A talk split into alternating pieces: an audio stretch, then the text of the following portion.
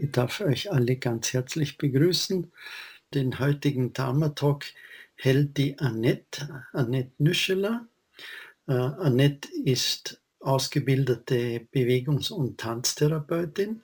Äh, du hattest bis vor kurzem auch eine eigene Praxis in Zürich und jetzt glaube ich wieder. Äh, und die Annette ist vor, ich glaube vor drei Jahren bist du zu uns gestoßen und hast gleich Feuer gefangen äh, für den Zen. Äh, wir haben mittlerweile auch schon miteinander Praxistage organisiert äh, und du bist seit dem Sommer äh, vom Vorjahr bist du Mitglied von der Hausgemeinschaft. Äh, ganz wertvolle Unterstützung, dass wir da den Betrieb aufrechterhalten können. Ja, und wir sind alle ganz gespannt auf deinen Dharma-Vortrag. Nett, ich übergebe das Mikrofon an dich. Danke. Ja, dann freue ich mich, dass auch ich euch alle begrüßen darf und willkommen heißen zum Vortrag. Euch zu Hause oder online und auch euch alle hier im Zendo. Ja, das Thema dieses Vortrages ist ein Thema, das mir sehr am Herzen liegt und das wahrscheinlich auch der Hauptgrund ist, warum ich ähm, sozusagen im Zen hängen geblieben bin und ähm, ja, oder auch im Buddhismus gewissermaßen ein Stück Heimat gefunden habe. Solange ich denken kann, bis zurück auch ähm, zu frühesten Kindheitserinnerungen, sind da immer auch Erinnerungen an Momente und Situationen, wo ich ähm, auf Schmerz oder Leid von Wesen in meinem Umfeld reagiert habe, das wahrgenommen habe und ähm, ja in Resonanz gegangen bin. Und ähm, in der frühesten Kindheit oder so als Kind war das vor allem verbunden mit seinem seltsamen Gefühl von Nicht-Verstehen, so im Sinne von, das stimmt doch etwas nicht und, und auch, warum macht niemand etwas? Und später war das dann vor allem verbunden mit dem Wunsch und dem Bedürfnis, etwas tun zu können, um dieses Leiden zu beenden oder doch mindestens ähm, lindern zu können. Und dieser Wunsch und dieses Bedürfnis, dieses Bemühen zieht sich gewissermaßen wie ein roter Faden durch meine Biografie und zeigt sich einerseits in so einsetzen als Volontärin in, in sozialen Projekten, wie zum Beispiel ähm, in einem lokalen Projekt in Brasilien oder einem, einer bosnisch-schweizerischen NGO in Bosnien, so im Kontext der Friedensarbeit, oder beim Deutschunterrichten in Zürich für Menschen, die äh, ihre Heimat verlassen mussten und, und flüchten mussten. Das ist so ein Teil. Und der andere Teil ist eben äh, mein therapeutischer Beruf oder meine therapeutische Arbeit. Und ähm, ja, also so dieses, dieses Arbeiten oder dieses Engagement im Sinne von Leiden zu lindern hat ge gewiss geholfen, diesem Wunsch oder diesen Wunsch zu stillen, Leid, ähm, dass ich doch etwas tun könnte. Und Dennoch war immer wieder so ein Gefühl davon, es reicht nicht, das ist nur ein Tropfen auf den heißen Stein oder ja, es gibt so viel Leiden und ich wünschte, ich könnte mehr tun und das hat dann auch immer, so ein, immer wieder so ein Gefühl von Ohnmacht oder Hilflosigkeit ausgelöst. Und ja, auch heute bin ich immer wieder gefordert, ähm, einen Umgang damit zu finden ähm, in Anbetracht des vielen Leidens auf dieser Welt oder diese ja, Schmerzen. Und ähm, dazu möchte ich jetzt ein Gedicht vortragen, ein Gedicht, das ich ganz wunderbar finde, dass dieses Thema ähm, ja auf, auf sehr einfühlsame Art und berührende Art behandelt, so schmerzhaft es eben auch ist. Es ist von Ricarda Huch und es heißt, nicht alle Schmerzen sind heilbar. Nicht alle Schmerzen sind heilbar, denn manche schleichen sich tiefer und tiefer ins Herz hinein. Und während Tage und Jahre verstreichen, werden sie Stein. Du sprichst und lachst, wie wenn nichts wäre, sie scheinen zerronnen wie Schaum, doch du spürst ihre lastende Schwere bis in den Traum. Der Frühling kommt wieder mit Wärme und Helle, die Welt wird ein Blütenmeer, aber in meinem Herzen ist eine Stelle, da blüht nichts mehr. Ja, ich kann mich gut erinnern, wie ich diesem Gedicht zum ersten Mal begegnet bin. Ich war vor ein paar Jahren bei meinem Vater zu Besuch und da lag dieses Gedichtbändchen mit Gedichten von Ricarda Huch und ich habe das einfach also aufgeschlagen und als erstes dieses Gedicht gelesen und es ging mir gewissermaßen direkt so ins Herz oder in die Seele. Und ich war so berührt von dieser Schönheit und gleichzeitig diesem Schmerz oder dieser, diesem, dieser Trauer.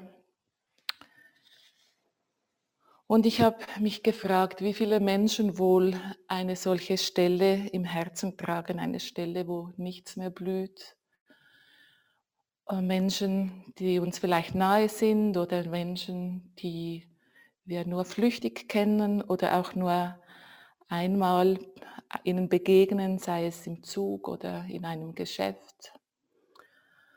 Und Menschen, die trotz dieser kahlen Stelle im Herzen jeden Tag aufs Neue wieder versuchen, das Beste zu machen, damit es irgendwie weitergeht. Vom Buddha wissen wir, dass Leben Leiden ist. Das ist die erste der vier edlen Wahrheiten. Und es geht ja danach weiter mit der zweiten, dritten und vierten Wahrheit, also über die Ursache und das Beenden des Leides und den achtfachen Pfad. Aber ich muss gestehen, ich habe bisher da noch nicht so richtig den Zugang gefunden um äh, ja, damit etwas gegen Leiden sozusagen ähm, anbieten zu können. Aber es gibt etwas anderes, ähm, etwas sehr Zentrales auch im Buddhismus, das mich sehr, sehr anspricht oder ähm, ja, mir aus dem Herzen spricht und das ist Mitgefühl und das Prinzip der Bodhisattvas. Und ähm, ja, ich erinnere mich, als ich eben vor drei Jahren das erste Mal hierher kam und dann irgendwie auch mal erfahren habe, dass es diese Bodhisattvas gibt, diese erleuchteten Wesen, die aus Mitgefühl auf das Eingehen ins Nirvana verzichten, um eben äh, ähm, zu helfen, dass alle Wesen ähm, erlöst werden und die auch bereit sind, dieses Leiden auf sich zu nehmen. Als ich davon erfahren habe, das hat mir so wohlgetan und mich irgendwo auch getröstet, so gespürt, aha, da, also ich bin nicht alleine, da gibt es ja ganz, ganz viele und es gibt auch so einen sogenannten Bodhisattva-Weg. Ja, um, der bekannteste oder verbreiteste Bodhisattva ist Avalokiteshvara. Der ist uns auch vertraut aus dem Herzsutra aber auch weil er hier bei uns im Zendo auf dem Altar steht. Das ist der Bodhisattva des ähm, universellen oder unendlichen Mitgefühls. Und sein Name setzt sich zusammen aus Avalokita und Svara und das bedeutet also betrachten, wahrnehmen und Svara ist Ton oder Klang und das kann so übersetzt werden, der, der die Schreie, also die Töne, aber im Sinne von Wehklagen der Welt wahrnimmt.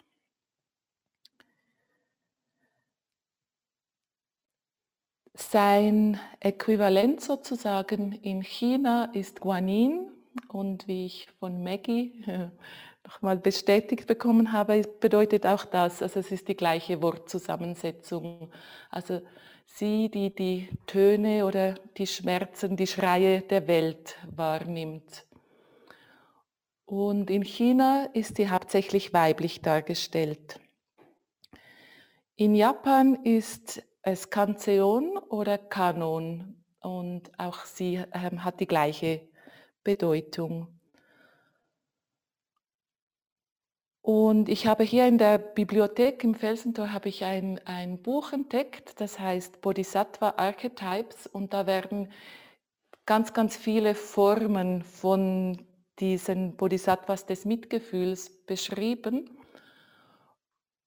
Ähm, und es gibt ganz viele Formen und viele ähm, Erscheinungen oder Gestalten, die eben auch die verschiedenen Aspekte von Mitgefühl ähm, darstellen.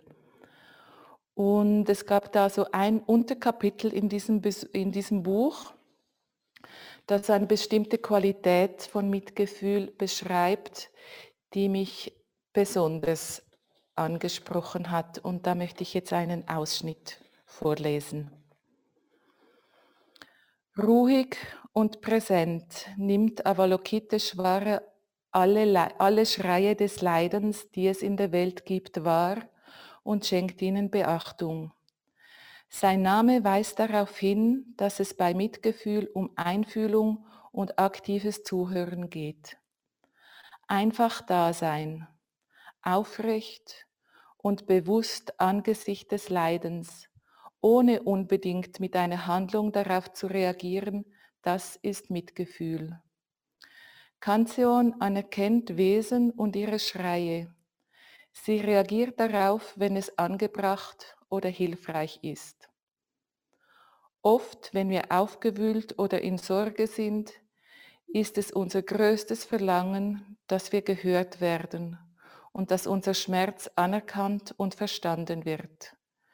Solch sorgsame, achtsame Präsenz ist vielmehr die Essenz von Mitgefühl als unsere Versuche, Probleme zu lösen und die Welt oder unsere Psychen zu manipulieren, um schwierige Situationen zu richten oder zu reparieren. Und dieses, diese Qualität einfach da sein und zuhören mit offenem Herzen und mitfühlend reagieren, das hat mich an eine Situation erinnert, in meiner Arbeit als Therapeutin. Das war meine erste Stelle, also es war kurz nach meiner Ausbildung. Also ich war noch ganz jung und, und ziemlich unerfahren und habe da in einer Psychiatrie gearbeitet. Und da war dieser Mann, ein Patient aus Bosnien, der hatte den Bosnienkrieg miterlebt und war während fast der, der ganzen Zeit des Krieges inhaftiert gewesen und hat entsprechend ähm, Schreckliches miterlebt und war entsprechend schwer dramatisiert und gezeichnet. Und er hatte so seltsame, diffuse Schmerzen in den Füßen, die somatisch abgeklärt waren, also neurologisch oder ja, einfach verschiedene, verschiedene somatische Abklärungen hatten keine Resultate gebracht. Also es gab keine äh, körperliche Ursache eigentlich für diese Schmerzen. Und deswegen ähm, war er dann bei uns in der Psychiatrie und er wurde mir dann zur Einzeltherapie überwiesen. Und ich erinnere mich einfach noch an dieses Gefühl von, von also diesem Wunsch, ihm helfen zu können, so angesichts dieses Menschen, der so viel Schweres erle erlebt hatte. Und gleichzeitig fühlte ich mich so hilflos. Also so im Sinne von, was kann ich unerfahrene Therapeuten diesem Menschen denn schon anbieten? Und ich kann mich gar nicht mehr genau erinnern, was schlussendlich der Inhalt dieser Stunde war, aber ich erinnere mich sehr genau an das, was er mir am Schluss dieser ersten Stunde sagte, weil irgendwie muss er gespürt haben, dass ich ihm unbedingt helfen wollte und gleichzeitig aber nicht richtig wusste, wie. Weil er hat mir gesagt, so in seinem gebrochenen Deutsch, vielleicht für Sie, also für mich ist nur so viel, aber für mich, also für ihn ist es so viel. Und da habe ich verstanden, dass es schon einen großen oder essentiellen Unterschied macht, ob jemand einfach da ist, mit Mitgefühl auf das Leiden reagiert, ihm, ihm zu spüren gibt. Ja, ich, ich nehme es wahr, ich spüre dich, ich spüre dein Leiden, deinen Schmerz und ich reagiere darauf. Ich anerkenne es und ich reagiere darauf mit Mitgefühl. Und damit hat er mir so etwas Kostbares mitgegeben auf, auf meinen Weg als Therapeutin und auch einen Trost in gewisser Weise, weil äh, ich kann nun leider nicht einfach etwas wegzaubern. Und auch ja, Therapie ist oft ein langer, langer Weg, kann manchmal wirklich lange Zeit ähm, in Anspruch nehmen. Aber dass es schon viel hilft, einfach ja, mit offenen Ohren und offenem Herzen da zu sein und in Kontakt zu treten. Ich habe kürzlich in einem Podcast ähm, von Ost Frank Ostaseski ähm, etwas gehört. Also Frank Ostaseski ist ähm, auch ähm, Buddhist und, und in Hospizarbeit, also Sterbebegleitung sehr aktiv oder war es zumindest lange, lange Jahre. Und da sagt er, Don't underestimate the healing power of simple human presence. Also unterschätze die heile, heilsame oder heilende Kraft von einfachem menschlichem Dasein, Präsentsein nicht. Und ich denke, das ist genau diese Qualität wie oben ähm, beschrieben. Einfach dieses Dasein und sich öffnen, im Kontakt sein und sich verbinden. Im Wort Mitgefühl steckt ja das Wort fühlen. Und über dieses Fühlen können wir in Verbindung treten. Und in einer letzten Ausgabe von Buddhismus aktuell habe ich ein ähm, Interview gelesen mit dem Arzt und Dharma-Lehrer Wilfried Reuter. Und er bringt dieses Mitgefühl und in Verbindung treten ähm, sehr schön aus, auf den Punkt, wie ich finde. Und das möchte ich gerne vorlesen.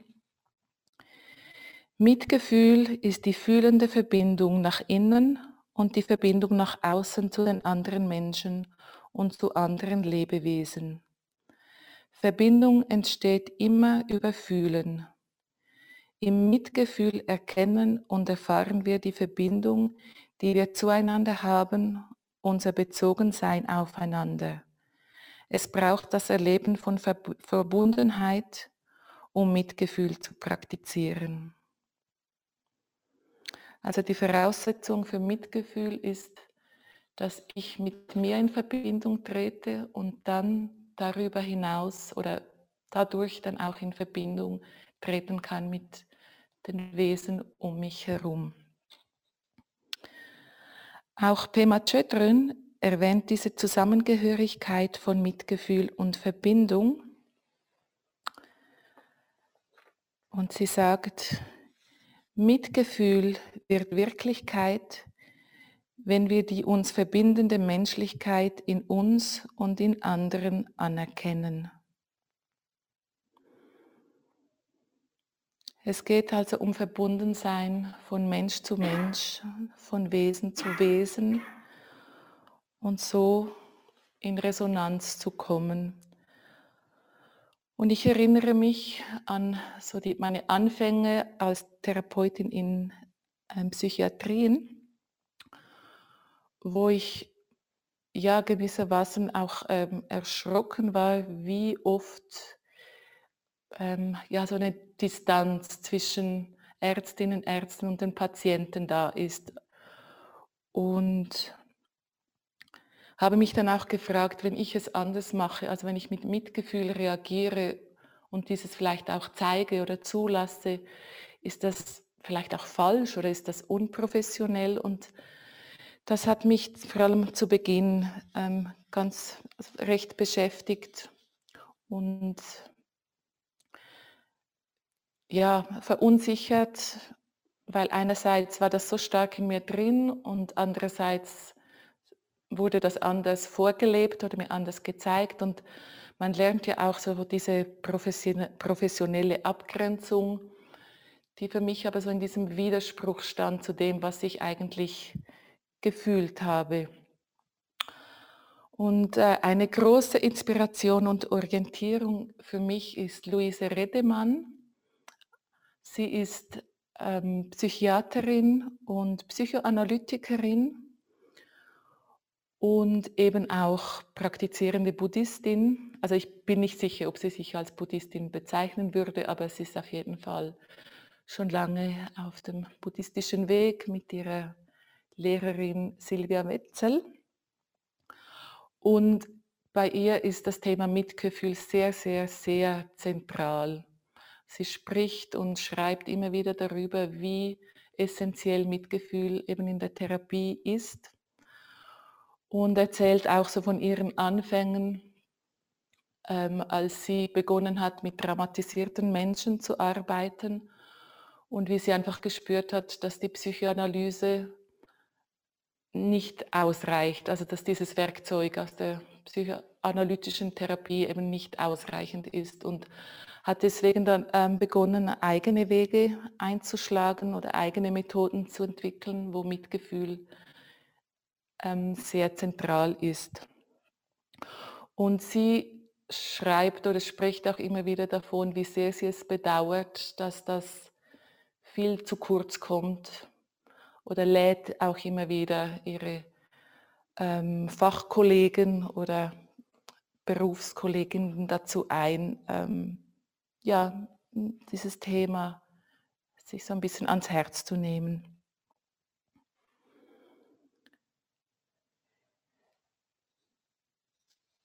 Sie in einem Buch schreibt sie auch oder erwähnt sie auch eine Studie bzw. eine Forschung von einem Hirnforscher, der den Zusammenhang ähm, äh, aufweisen konnte oder die Forschung hat den Zusammenhang zwischen Mitgefühl und Hoffnung und Heilung aufgezeigt.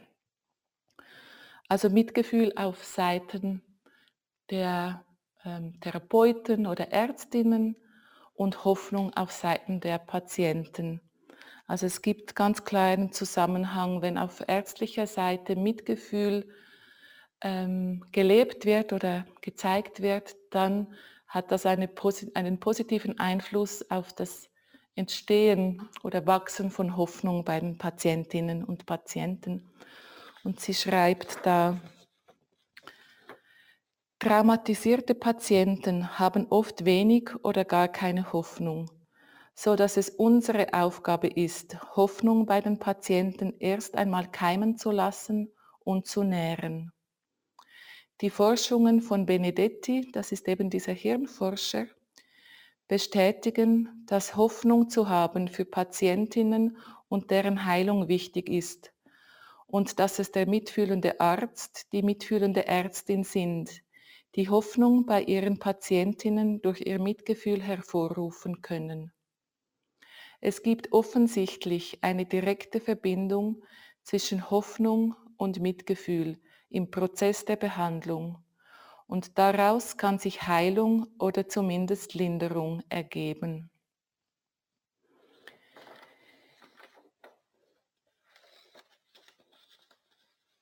Und es, das so zu hören oder zu lesen von ihr, einer wirklich gestandenen Therapeutin, das hat mir so gut getan. Und einfach diese Bestätigung, es ist, es ist so Mitgefühl, ist essentiell und ich darf das sozusagen einfließen lassen oder es ist nur nicht nur ich darf das, sondern es ist wirklich ähm, ja kann ein wesentlicher Bestandteil werden der Therapie. Und ich habe es auch oft auch so erlebt, dass bei Patienten oder Patientinnen von mir, denen es schwer fiel, selber sich, sich mitfühlen, sich selber zuzuwenden, dass es da sehr, sehr hilfreich ist, wenn eben die Therapeutin oder ich als Therapeutin immer wieder mit Mitgefühl auf ihr Leiden, auf ihren Schmerz reagiere und ihr so zeige, dass, dass sie es verdient hat gewissermaßen oder dass es angebracht ist, mit Mitgefühl zu reagieren. Und das hat oft dann nach und nach die Wirkung gehabt, dass die Patientin oder der Patient dann nach und nach auch Mitgefühl mit sich selber ähm, entwickeln konnte. Oft sind ja solche Muster wie reiß dich zusammen oder hab dich jetzt nicht so, ähm, also solche Prägungen da. Und da ist es dann im ersten Moment eben nicht so leicht, selbst Mitgefühl zu entwickeln. Aber wenn da eine Person, also die Therapeutin oder der Arzt, immer wieder das quasi übernimmt, dann kann das übergehen und bei dem Patienten selber auch wachsen oder entstehen.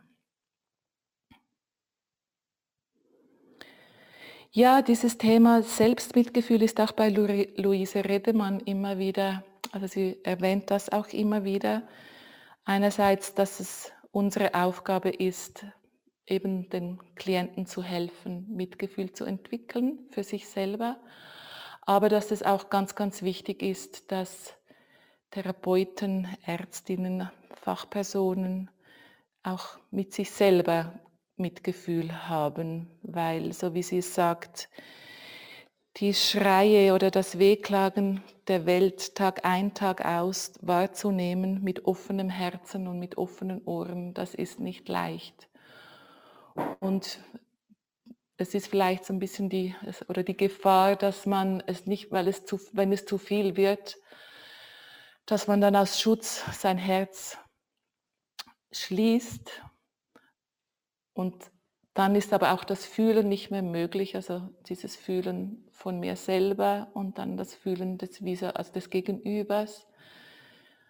Und dann ist auch Mitgefühl nicht mehr möglich. Also in diesem Sinne ist es sehr zentral, dass auch Therapeutinnen, Therapeuten Mitgefühl mit sich selber haben, um dann im nächsten Schritt immer wieder mitfühlend wahrzunehmen, zuzuhören und in Verbindung zu treten.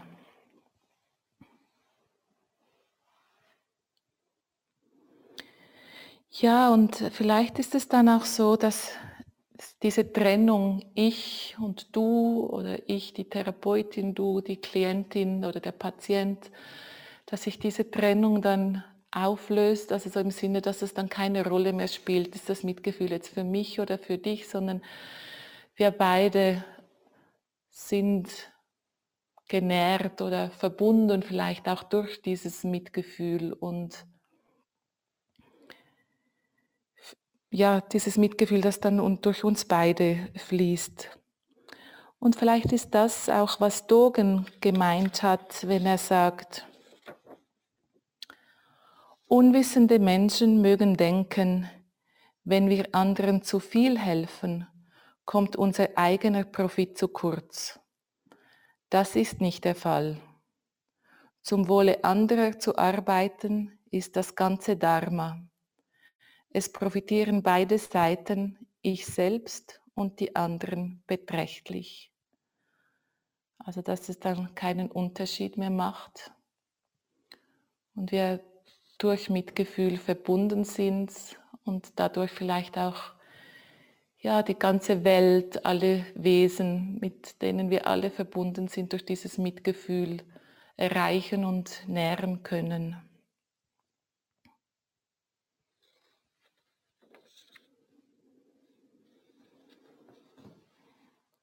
In einem Schlusswort erwähnt Luise Redemann, dass Therapeutos, also das griechische Wort Therapeutos, unter anderem mit Weggefährte übersetzt werden kann.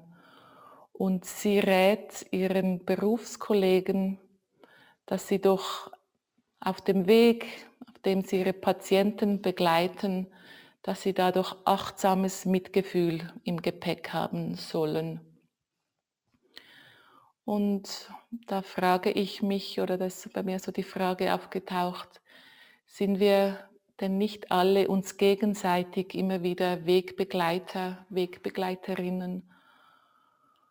Wir uns gegenseitig und auch uns selber. Und vielleicht darf dann auch so diese, dieser Rat von Luise Redemann auch eine Einladung sein für uns alle, uns gegenseitig mit Mitgefühl zu begegnen, uns gegenseitig, uns selber. Und vielleicht können wir uns so gegenseitig mit Mitgefühl nähren und diese kahlen Stellen, wo nichts mehr wächst in, in unseren Herzen, ähm, heilen oder etwas Heilsames in, in, ja, auf den Weg zu bringen.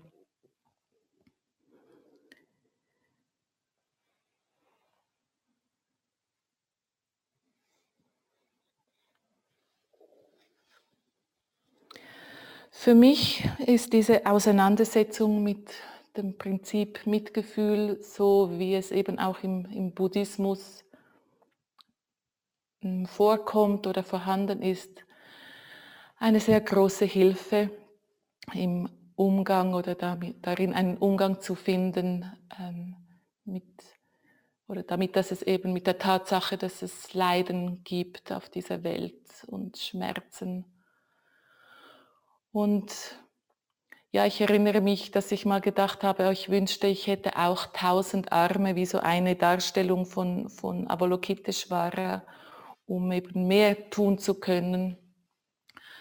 Aber mittlerweile ähm, hilft es mir, so mich daran zu erinnern, dass es schon einen Unterschied macht, wenn ich einfach präsent bin, mich nach innen verbinde mit mir selber Mitgefühl für mich selber ähm, entwickle und dar, darüber hinaus dann oder dadurch dann in Verbindung trete und wahrnehme, was bei dem Vis-à-vis, bei dem Gegenüber ist und mitfühlend auf den Schmerz reagiere, ohne aber gleich irgendwas tun zu wollen, in Aktion zu treten, um eben versuchen, dieses Leiden zu beenden und mir ist eingefallen oder ich habe mich erinnert, während der Praxisperiode, da hatten wir unsere Schusso Maggie und, und ähm, im Teegespräch mit ihr haben wir auch so ein bisschen über Mitgefühl gesprochen. Und da hat sie mir so ein Bild ähm, gegeben von diesem Being upright, also einfach aufrecht da sein nicht nach vorne zu lehnen, also zu viel zu wollen oder sofort in Aktion zu treten, aber auch nicht nach hinten auszuweichen, sondern einfach da zu sein, aufrecht. Und so verbunden sein mit der Stille. Und ich denke darüber hinaus, also über diese Stille ist es auch die Verbindung mit einer inneren oder einer tieferen Weisheit und aus diesem Gefühl heraus oder aus dieser Weisheit und aus dieser Verbundenheit dann erst in eine Handlung überzugehen. Und auch da habe ich von Wilfried Reuter in, seinem, in dem Interview mit ihm etwas sehr Passendes gelesen. Er schreibt da oder sagte da, Mitgefühl bedeutet, angesichts von Schwierigkeiten und Leiden nicht die Augen zu verschließen, zu verdrängen oder schön zu reden, sondern zu fragen, welchen Beitrag kann ich leisten, um die Situation zu erleichtern, zu verbessern und zum Guten zu wenden? Mitgefühl trägt also sowohl Berührbarkeit in sich als auch die Weisheit, welche Verhaltensweise in der vorliegenden Situation angemessen und hilfreich sein kann. Mitgefühl kennt zwei Fragen. Was wird gebraucht und was kann ich tun?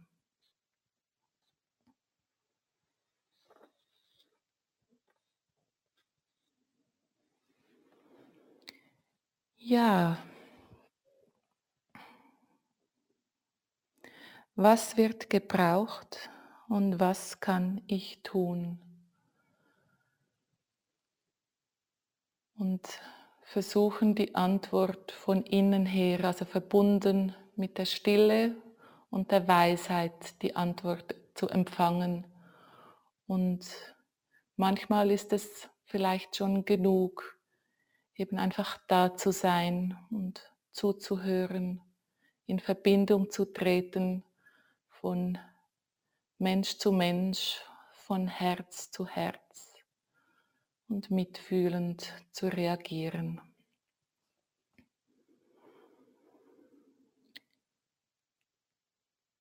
Zum Schluss möchte ich nochmals ein Gedicht vortragen. Auch dieses ist ein, Gedicht, ein Lieblingsgedicht von mir. Es ist von, es ist von Emily Dickinson und ich lese es zuerst im Original auf Englisch und dann in einer so poetischen Übersetzung auf Deutsch, wie ich sie im Internet gefunden habe und dann zum Schluss nochmals auf Englisch, weil ich gerne mit dem Original abschließen möchte. Es heißt, If I can stop one heart from breaking.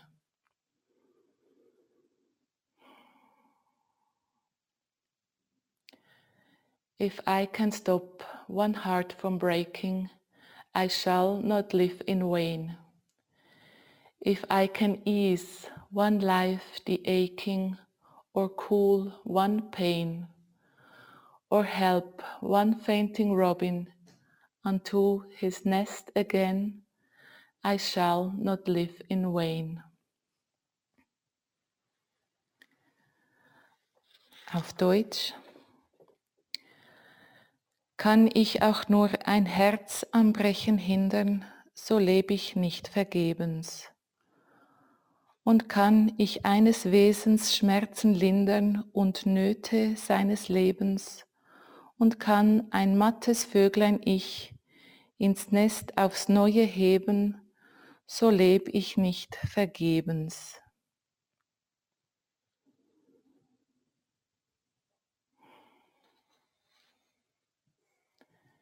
If I can stop one heart from breaking, I shall not live in vain.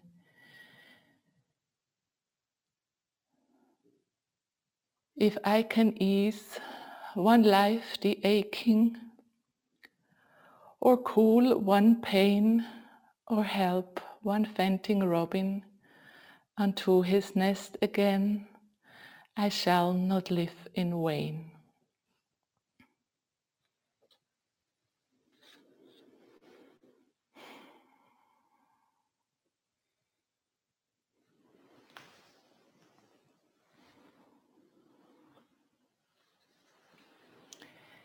Danke.